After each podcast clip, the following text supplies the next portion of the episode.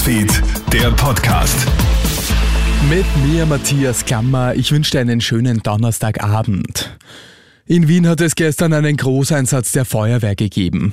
In der Votivpark-Garage im Bezirk Alsergrund steht ein Pkw in Vollbrand. Das Feuer kann von den Einsatzkräften gelöscht werden. Laut der Polizei dürfte es sich jedoch um Brandstiftung handeln. Eine bislang unbekannte Person soll den Brand bei einem Fahrradabstellplatz gelegt haben. Jetzt laufen die Ermittlungen. Die Garage ist derzeit noch gesperrt.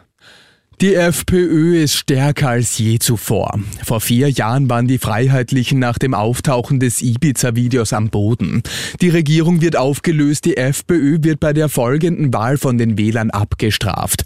Heute ist alles anders. Die Freiheitlichen liegen in allen Umfragen auf Platz 1. Parteichef Herbert Kickl sieht sich schon als nächster Volkskanzler.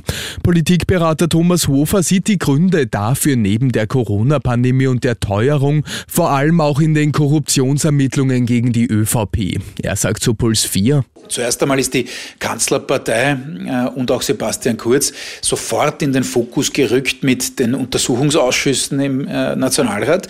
Da war die FPÖ gar nicht so sehr im Fokus. Äh, das heißt, das hat der ÖVP viel gekostet, hat auch viele Wählerinnen und Wähler wieder zurück zur FPÖ gebracht.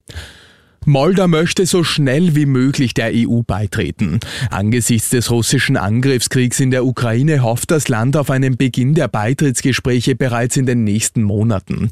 Nur eine EU-Mitgliedschaft könne garantieren, dass die ehemalige Sowjetrepublik nicht zum nächsten Ziel Russlands werde, erklärt Moldaus Präsident heute.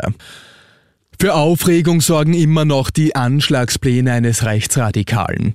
Der Mann wollte ja das Volksstimmefest der KPÖ attackieren, konnte aber noch rechtzeitig verhaftet werden. Die KPÖ selbst wurde vom Innenministerium nicht über die Gefahr informiert.